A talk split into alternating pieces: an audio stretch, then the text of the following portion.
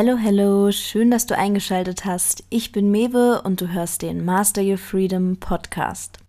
Der Podcast für ein Leben in Eigenverantwortung, denn wahre Freiheit beginnt in dir selbst und ist unabhängig von äußeren Umständen, wenn du das Rückgrat entwickelst, deinen eigenen Weg zu gehen, selbst wenn er mal von der Norm abweicht. So, und jetzt freue ich mich, dass du dabei bist und viel Spaß bei der Folge.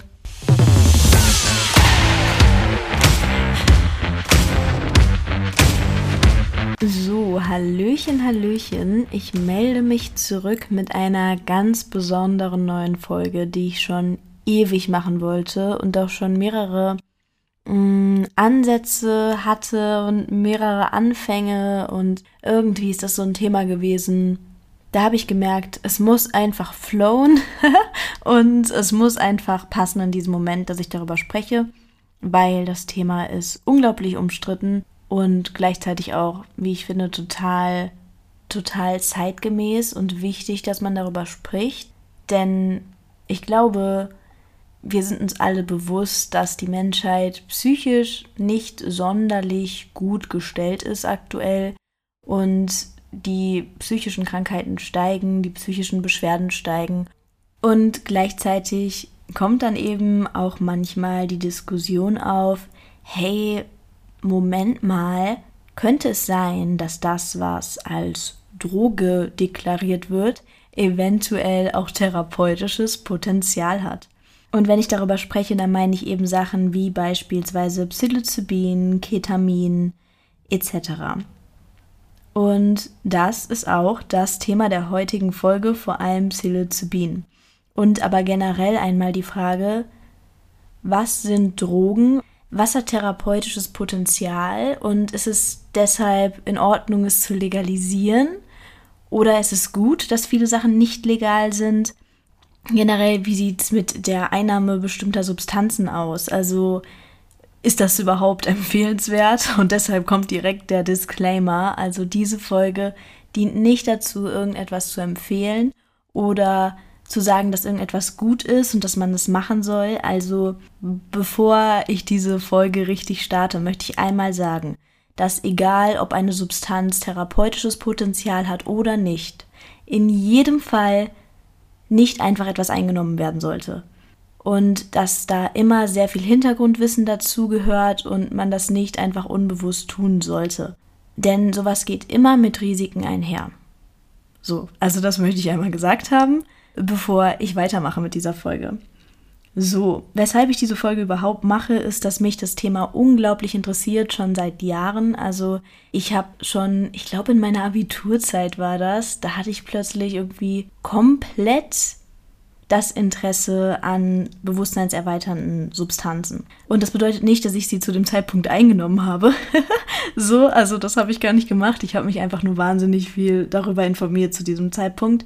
Also da ging das alles los bei mir. Ich habe wahnsinnig viele Videos mir darüber angeguckt, wie das im Hirn wirkt, wie das Potenzial verschiedener Pflanzen ist, etc.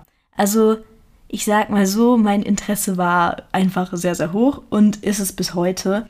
Und bis heute habe ich da aber einfach auch sehr viele Erfahrungen gesammelt und ähm, sehr viel noch dazugelernt. Und deshalb dachte ich, mache ich einfach mal eine Folge zu dem Thema, weil ich erlebe häufig, dass eben Themen wie LSD, Psilocybin, Ketamin etc., dass wenn man über beispielsweise diese Pilze spricht, ja, wo ja Psilocybin enthalten ist, dass viele Leute direkt reagieren im Sinne von, was so, das ist eine Droge, das ist böse, das ist schlecht. Und gleichzeitig hat man aber Forschungsergebnisse, die zeigen, wie wirksam beispielsweise Psilocybin auch ähm, bei diagnostizierten psychischen Beschwerden und Krankheiten sein kann und dass solche Sachen wirklich therapeutischen Nutzen haben und gleichzeitig aber halt eben nicht legal sind in vielen Ländern. Und ähm, dann hat man halt auch Forschungsergebnisse und Darstellungen, wo ganz deutlich wird, dass auch die Abhängigkeits- und Mortalitätsrate einiger Substanzen im Vergleich zu beispielsweise unserer wunderbaren Gesellschaftsdroge Alkohol total niedrig ist. Also ähm, es gibt beispielsweise eine Darstellung, ich finde es super spannend, Ähm, Gerade bei Psilocybin. Also ich rede hier nicht von Marihuana, möchte ich kurz betonen, ja. Marihuana ist nochmal ein ganz anderes Thema. Marihuana hat eine wesentlich höhere Abhängigkeitsrate beispielsweise als Psilocybin. Und ähm, Alkohol halt eben auch. Plus die Mortalitätsraten. Das ist auch super spannend. Die sind halt bei Alkohol natürlich wahnsinnig hoch. Und trotzdem ist es normal, dass viele Leute wöchentlich sich so viel Alkohol in ihren Körper kippen und man schon zum Teil in manchen Kreisen komisch angeguckt wird, weil, äh, weil man es nicht trinkt. Und genauso ist es halt auch mit Zigaretten beispielsweise. Ich meine, da weiß inzwischen, wissen da viele, dass es vielleicht nicht so die beste Idee ist. Aber wenn man sich die Abhängigkeitsraten und auch die Mortalitätsraten anguckt, dann sprechen diese Daten einfach für sich. Das ist wahnsinnig hoch und es ist legal. So, und dann das Allerniedrigste ist Psilocybin, sowohl bei der Abhängigkeits- als auch bei der Mortalitätsrate. Das geht gegen Null, genauso wie LSD. So, das möchte ich einmal kurz betonen, weil das finde ich sehr spannend, dass viele Leute irgendwie Alkohol oder beispielsweise sogar Koffein. Koffein hat eine höhere Mortalitäts- und Abhängigkeitsrate als Psilocybin oder LSD möchte ich einfach mal kurz in den Raum werfen, damit jeder sich mal so ein paar Gedanken dazu machen kann. Nee, weil ich finde es immer super interessant, wie viele Leute so sind, ja, Drogen gehen überhaupt nicht fit, aber dann halt jede Woche Alkohol trinken.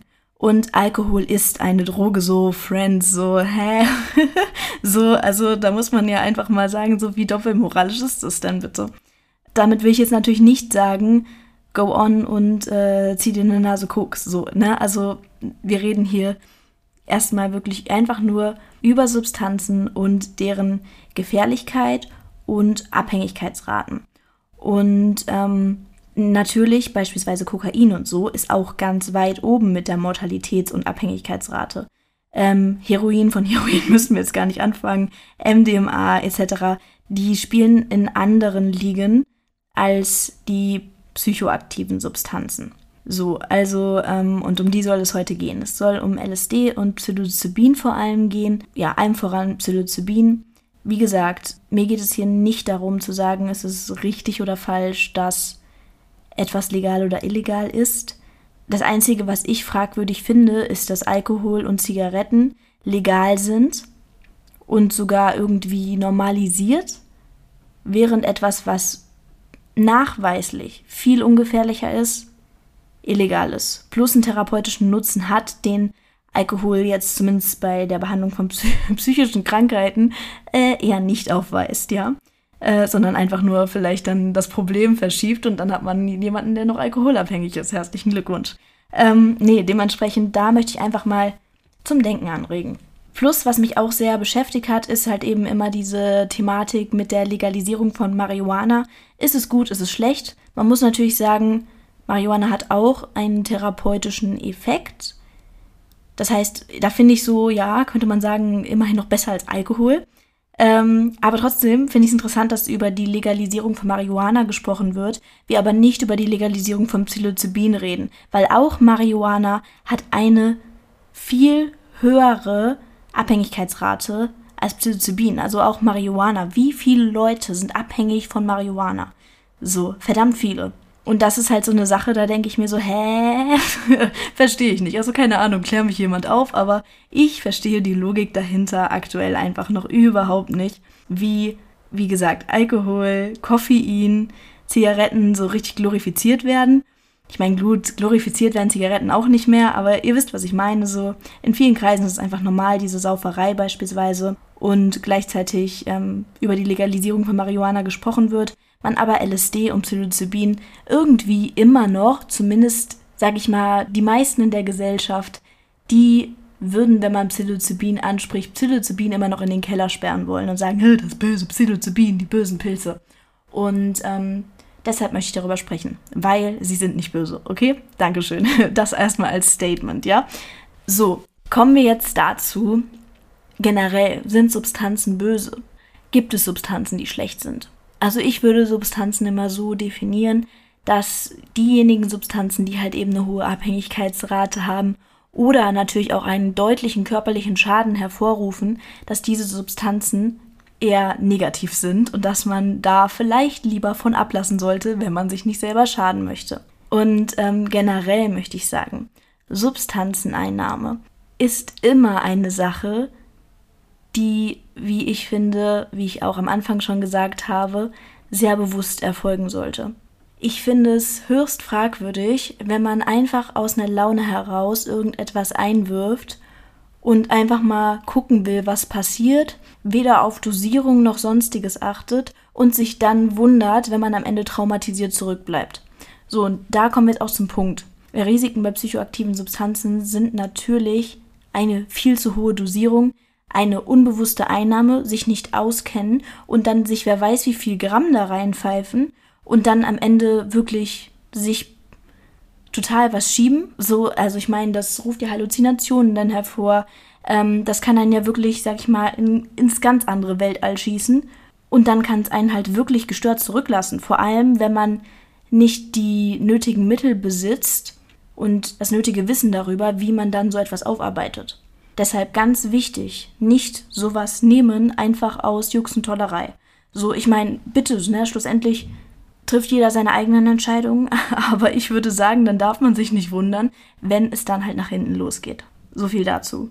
Und jetzt kennen ja aber sicherlich auch manche Leute diese Menschen, die zu Ayahuasca-Zeremonien gehen oder halt auch eine hohe Dosis Psilocybin einnehmen und das halt eben extra tun, damit ihnen ihre inneren Schatten aufgezeigt werden und damit sie richtig einmal, sag ich mal, von ihren inneren Dämonen sozusagen ja, durchgerüttelt werden und damit sie sozusagen eine Bewusstseinserweiterung und ein inneres Wachstum erleben. Und dazu möchte ich sagen, wie machen diese Menschen das? Richtig, bewusst und begleitet in den meisten Fällen. Sie machen es in einem sicheren Rahmen mit einem Tripsitter, mit jemandem, der schaut, dass sie okay sind in diesem Moment, soweit man da dann okay sein kann, mit jemandem, der sich auskennt und der ähm, ethisch handelt. Und deshalb auch da also auch wenn ihr Podcast-Folgen hört, wo jemand sich Ayahuasca gegeben hat oder eine hohe Dosis Psilocybin, eine hohe Dosis LSD etc., ähm, würde ich davon abraten, das nachzumachen, weil so Leute, ihr habt in den meisten Fällen nicht die Tools, das aufzufangen, was da eventuell hochkommt. Weil tatsächlich finde ich auch, man sollte nicht einfach sagen, hier, viel Spaß, nehmt alle ein bisschen Pilze und schaut, was passiert. Weil das kann halt wirklich nach hinten losgehen. Und so ist es aber bei allen Substanzen.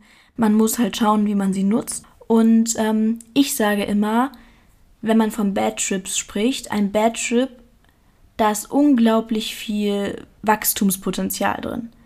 Aber dafür muss man halt die Tools haben, eventuell auch jemanden, der sich damit auskennt, um diesen Wachstum dann entstehen zu lassen und die Sachen aufzuarbeiten, die man da erlebt hat und nicht einfach so so etwas machen. Also ich kann sagen, ich habe mit Psilocybin bisher keinen schlechten Trip gehabt. Ich muss aber auch sagen, ich habe das von der Dosierung her immer sehr bewusst angewandt und sehr vorsichtig, weil ich mit Marihuana, man glaubt es kaum, ähm, mit Marihuana wirklich eine Nahtoderfahrung hatte. Ich reagiere beispielsweise darauf ganz sensibel. Und auch da, man könnte jetzt sagen, hätte ich mich zu dem Zeitpunkt nicht schon länger mit dem Thema befasst, dann hätte mich diese Nahtoderfahrung vermutlich ins, ins andere Weltall befördert, hat sie auch kurzzeitig, aber dann wäre ich vielleicht nicht rausgekommen, dann hätte ich vielleicht gedacht irgendwie, was weiß ich, ich bin jetzt auf ewig gestört oder so, weil ich diese Erfahrung hatte. So konnte ich aus dieser Erfahrung Einsichten gewinnen. Und auch wenn das in dem Moment wirklich ein Bad Trip war, also ich kann mal kurz darauf eingehen, ich habe nie gekifft, ich rauche ja auch nicht oder so. Und generell deshalb irgendwas rauchen oder so, das geht für mich gar nicht, ich kann das nicht. Und deshalb habe ich Brownies gegessen. Und ja, war halt irgendwie der Meinung, weil immer wenn ich mal Alkohol getrunken habe, ich vertrage sehr viel, ich war auch noch nie betrunken. Also, oder ich trinke nie genug, keine Ahnung, ich will ja auch nicht betrunken werden, so, aber ich habe generell, also bei Koffein, bei Alkohol, ich bin niemand, der schnell stark auf Substanzen reagiert, sondern ich ähm, merke das immer nicht so wirklich. Also bei mir müsste man eigentlich, glaube ich, wer weiß, wie viel müsste ich konsumieren, damit ich was merke. Und ich dachte halt, bei Marihuana wäre das auch so. Falsch gedacht. Ähm, ja, auf jeden Fall habe ich das wirklich nicht gut dosiert und nicht klug eingenommen und hatte keine Ahnung so wirklich. Und weil ich so viele Leute kannte, die wirklich häufig gekifft haben, dachte ich mir so, ja, wenn die das doch täglich machen, ist, ne, dann muss das ja irgendeinen Reiz haben. Nicht, dass ich das täglich machen wollte, sondern ich war natürlich direkt so, ja, hu, mal schauen, was mir das ne, für Einsichten bringt. Ja, dass es dann aber solche Einsichten waren, hätte ich nicht erwartet. Also Leute, könnt euch das wirklich so vorstellen. Ich war in einem anderen Universum. Ich hatte das Gefühl, wenn ich rede, kommt es erst in 100 Jahren bei meinem Gegenüber an. Und wenn jemand den Raum verlassen hat, dann dachte ich halt einfach, ich sehe die Person erst wieder, wenn ich irgendwie tot bin, weil ich so, weil ich dann schon gealtert bin, also Zeit und Raum und Worte und Sinn, nichts mehr war da, wirklich nichts mehr. Mir sind Worte nicht mehr eingefallen, mein ganzes Hirn war Matsch. Es war wirklich Matsch. Und das war für mich unglaublich schrecklich, weil ich so dachte, oh mein Gott, mein ganzer Realitätssinn, meine ganze Logik, alles, was ich in meinem Hirn habe, ist verloren. Gleichzeitig hat mir es dann aber auch aufgezeigt, wie sehr ich mich mit meinem rationalen Verstand identifiziere und wie schlecht ich bin, loszulassen und einfach locker zu lassen. Weil dieses Entspannende, dieses du verlierst deine Gedanken, du chillst einfach, uh, das war ja gar nichts für mich. Ich habe den Schock meines Lebens gekriegt. Und gleichzeitig hat mir es halt eben aufgezeigt, wo meine Themen liegen. Dass ich sehr, sehr viel Angst habe, meinen Verstand loszulassen. Dass ich sehr, sehr viel Angst habe, auch allein zu sein. Weil ich mich in dem Moment wirklich äh, so gefühlt habe. Und es war ein unglaublich krasses Erlebnis. Und ich konnte es, wie gesagt, dann auch abfangen. Aber damit will ich halt eben sagen, ein Bad Trip ist niemals nur ein Bad Trip, sondern er zeigt euch eure Schatten auf. Aber ihr müsst halt einfach auch gewappnet sein, diese Schatten zu sehen. Und deshalb würde ich niemals sagen, gönnt euch, macht einfach mal, dann schaut, was rauskommt und macht das Beste draus, weil das ist echt nicht ohne. Es ist nicht ohne so. Und da ist halt auch wirklich, da, da ist auch ein hohes Gefahrenmaß immer dabei, je nachdem auch, was für ein Persönlichkeitstypus man ist. Und das möchte ich hier einfach nochmal kurz betonen. Ja, kommen wir dann aber jetzt einfach mal zu dem Potenzial in diesen Substanzen. Psilocybin und LSD. Ich bin niemand, der synthetische Sachen jemals präferieren würde oder sonstiges, weil ich denke halt über, wo wurde das hergestellt, wer hat was damit gemacht, mm, so, nee. Also ich denke mir so, man liebt ja auch seinen Körper und man sollte aufpassen, was man da reinpackt, meiner Meinung nach. Ähm, deshalb finde ich Psilocybin, also kann ich sagen, ist bisher die Substanz, wo ich das meiste Potenzial drin sehe und auch ja, wo ich persönlich nur positive Erfahrungen mitgemacht habe. Und da kann ich halt einfach auch nur bejahen, dass, dass es beispielsweise wirklich sehr schwer ist, davon abhängig zu werden, weil man möchte nicht auf Dauer in diesem Zustand sein. Also es ist ein cooler Zustand, aber es ist nicht so, dass man sich, nachdem man wieder in einem normalen Zustand ist, sich so denkt, boah, jetzt direkt wieder. Also das ist so nicht. Aber gleichzeitig finde ich, es wird ja auch häufig gesagt, dass so bewusstseinserweiternde Substanzen wirklich wie so ein Teacher sind, wie so ein Lehrer. Und das, das ist bei Pilzen, finde ich, total so. Die bringen einen so in die Gegenwart und so in den Moment. Das ist schon krass. so, also nachdem ich das zum ersten Mal ausprobiert habe oder wahrscheinlich zum zweiten oder dritten Mal, weil ich muss sagen, ich habe mit sehr niedrigen Dosen angefangen nachdem ich das gemacht habe, muss ich sagen, ich kann auch sehr bestätigen, was die Forschung zeigt, dass ich glaube, dass es wirklich sehr viel Potenzial in der Behandlung depressiver Menschen haben kann.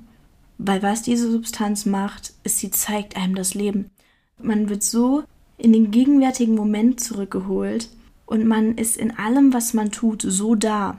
Man nimmt alles so intensiv wahr. Jede Farbe, jeder Atemzug, jede Berührung, alles ist viel stärker da. Und dadurch nimmt man es mal wahr und verliert sich nicht so in seinem Kopf.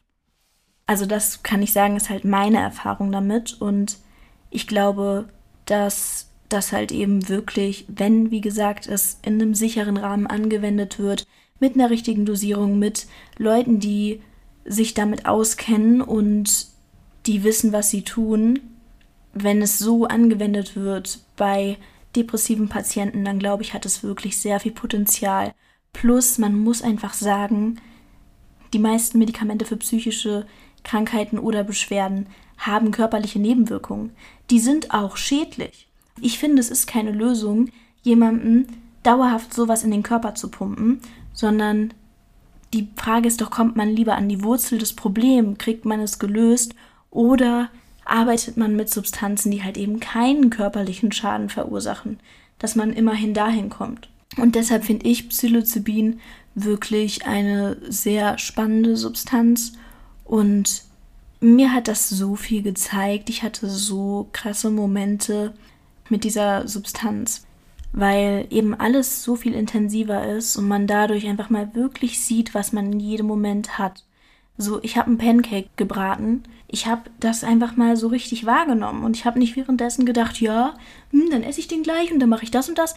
Nein, ich war genau da. Ich war bei dieser Pfanne, bei diesem Pancake und auch wenn ich es gegessen habe, dann habe ich es richtig gegessen und dann war es nicht so, dass ich schon wieder mit meinen Gedanken woanders war und gar nicht wahrgenommen habe, was ich da esse, sondern man ist halt mal so richtig da und es reicht schon, man legt sich auf eine Wiese und man denkt so, wow, so, das ist eine Wiese. Wann habt ihr zuletzt auf einer Wiese gelegen und einfach mal so eine richtig tiefe Dankbarkeit verspürt, dass ihr einfach auf einer fucking Wiese liegt und dass die einfach wunderschön und grün ist? Und ja, man denkt sich so, hä, wie verstrahlt muss man sein, um da so zu liegen und sich so zu denken, wow, nice Wiese. Ähm, aber genau darum geht es, die Schönheit in den kleinen Dingen zu erkennen. Und ich weiß auch, ich habe einmal, als ich Psilocybin genommen habe, in den Spiegel geschaut.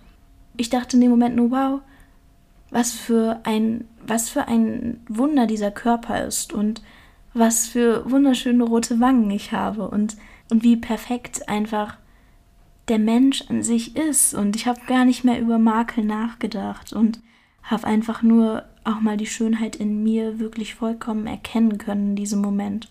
Und natürlich kann man sagen, hey, hä, musst du auch so können? Natürlich, das ist am Ende das Ziel.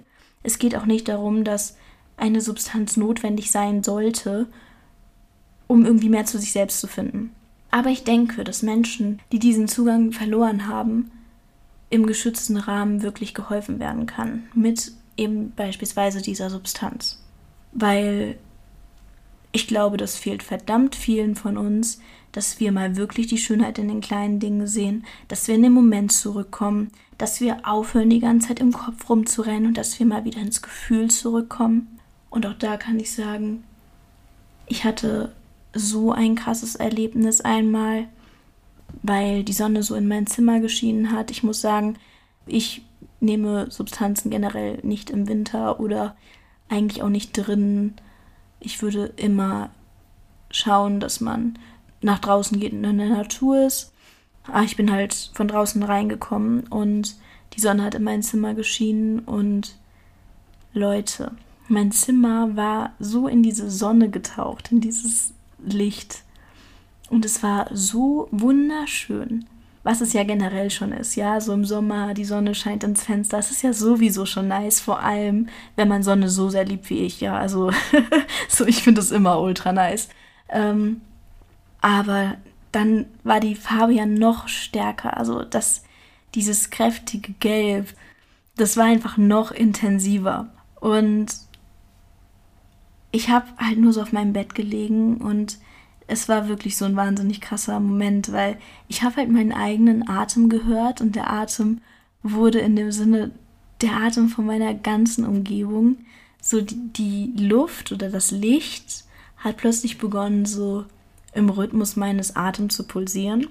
Also ich kann wirklich sagen, das war orgasmisch, das war ciao.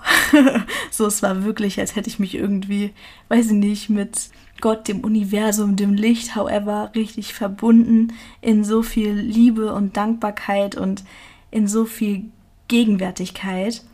Es war krass. Es war wirklich krass. Ja, warum ich das jetzt erzähle, ist, weil ich habe so viel dadurch gelernt und halt auch einfach dann nochmal so gecheckt, mein Gott, so, ich muss nicht das, das, das und das erreicht haben oder ja, so, so viele Ziele erst abhaken, um glücklich zu sein, sondern Glück und Glückseligkeit und ein unglaublich magischer Moment liegt in den kleinen Dingen, wie dass die Sonne in euer Fenster fällt. Und ja, dafür braucht man keine Substanzen. Man sollte es nicht. Man sollte das nicht brauchen. Aber manchmal vergessen wir das und ich glaube, viele von uns vergessen das. das zu sehen. Und manchmal können wir es auch nicht mehr sehen. Wir können es nicht sehen. Also gerade eben mit Depressionen etc. Manchmal kann man das nicht mehr sehen. Einem fehlt dann der Zugang. Und deshalb möchte ich sagen, einfach mal nur als Gedankenanstoß, ist Psilocybin wirklich schlechter als Alkohol? Ist es schlechter als Zigaretten? Ist es das? Ist es, ist es schlechter als Koffein? So, ist es das? Ist es gerechtfertigt, dass Alkohol yippie ist und alle so sind, wow, ja, jedes Wochenende erstmal wer weiß wie viel reinkippen, obwohl man weiß, dass es ja auch den Körper schädigt. Und ist es gerechtfertigt, dass wir über eine Legalisierung von Marihuana reden?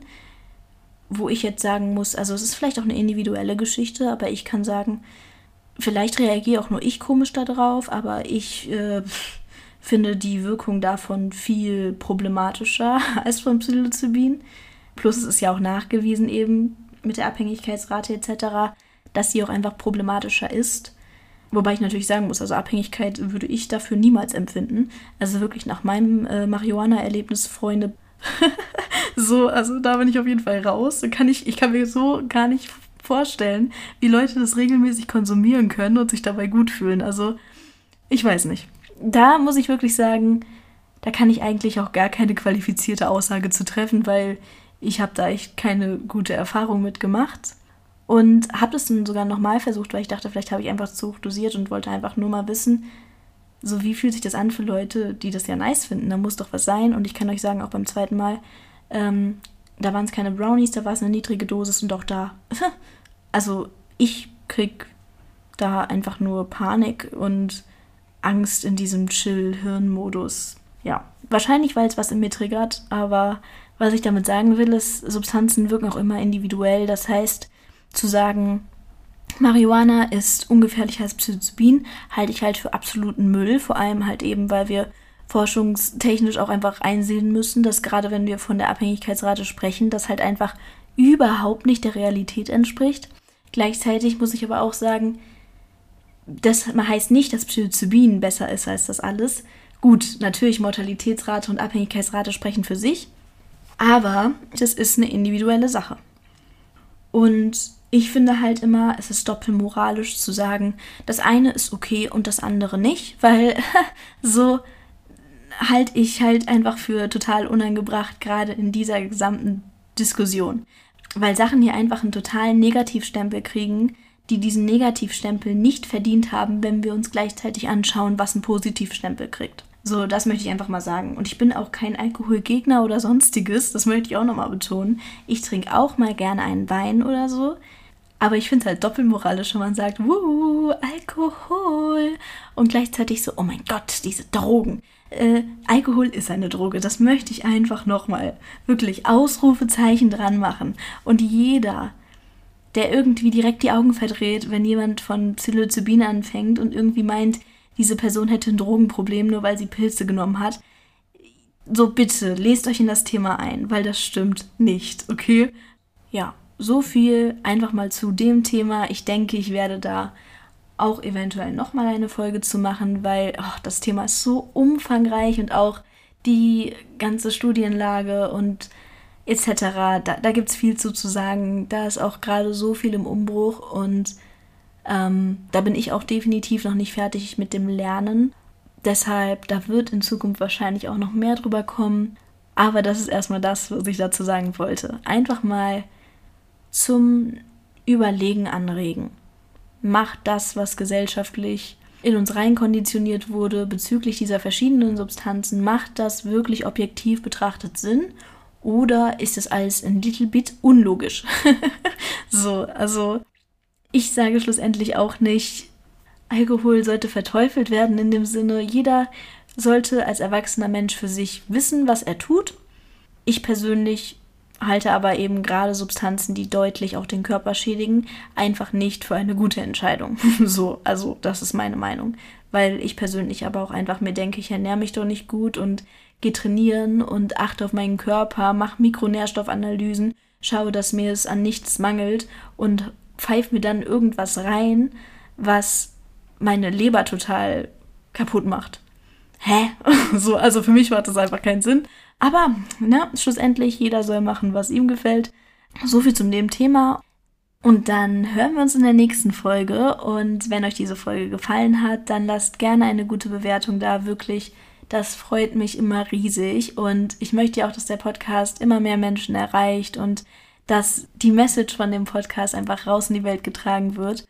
Und die Message ist ja schlussendlich einfach, dass man authentisch darüber redet, wie sich das Leben anfühlt, was man im Leben erlebt, was für Erfahrungen man macht. Und ich versuche immer möglichst wenig zurückzuhalten von meinen Erfahrungen und von dem, was ich denke und fühle, um anderen Leuten eben, sag ich mal, auch den Mut zu geben, dasselbe zu tun hinter sich zu stehen, zu sagen, ja, das, das, das habe ich gemacht und das hat mir das und das gezeigt. Und dadurch, dass wir das miteinander teilen, dass wir teilen, was wir fühlen, was wir denken, was wir erfahren haben, dadurch können wir alle miteinander wachsen und uns gegenseitig weiterhelfen, uns einfach weiterzuentwickeln. Deshalb teilt den Podcast gerne, gebt ihm eine positive Bewertung, wenn er euch gefallen hat und lasst ein Abo da, wenn ihr keine Folge mehr verpassen wollt. Und dann bis zum nächsten Mal. Ciao!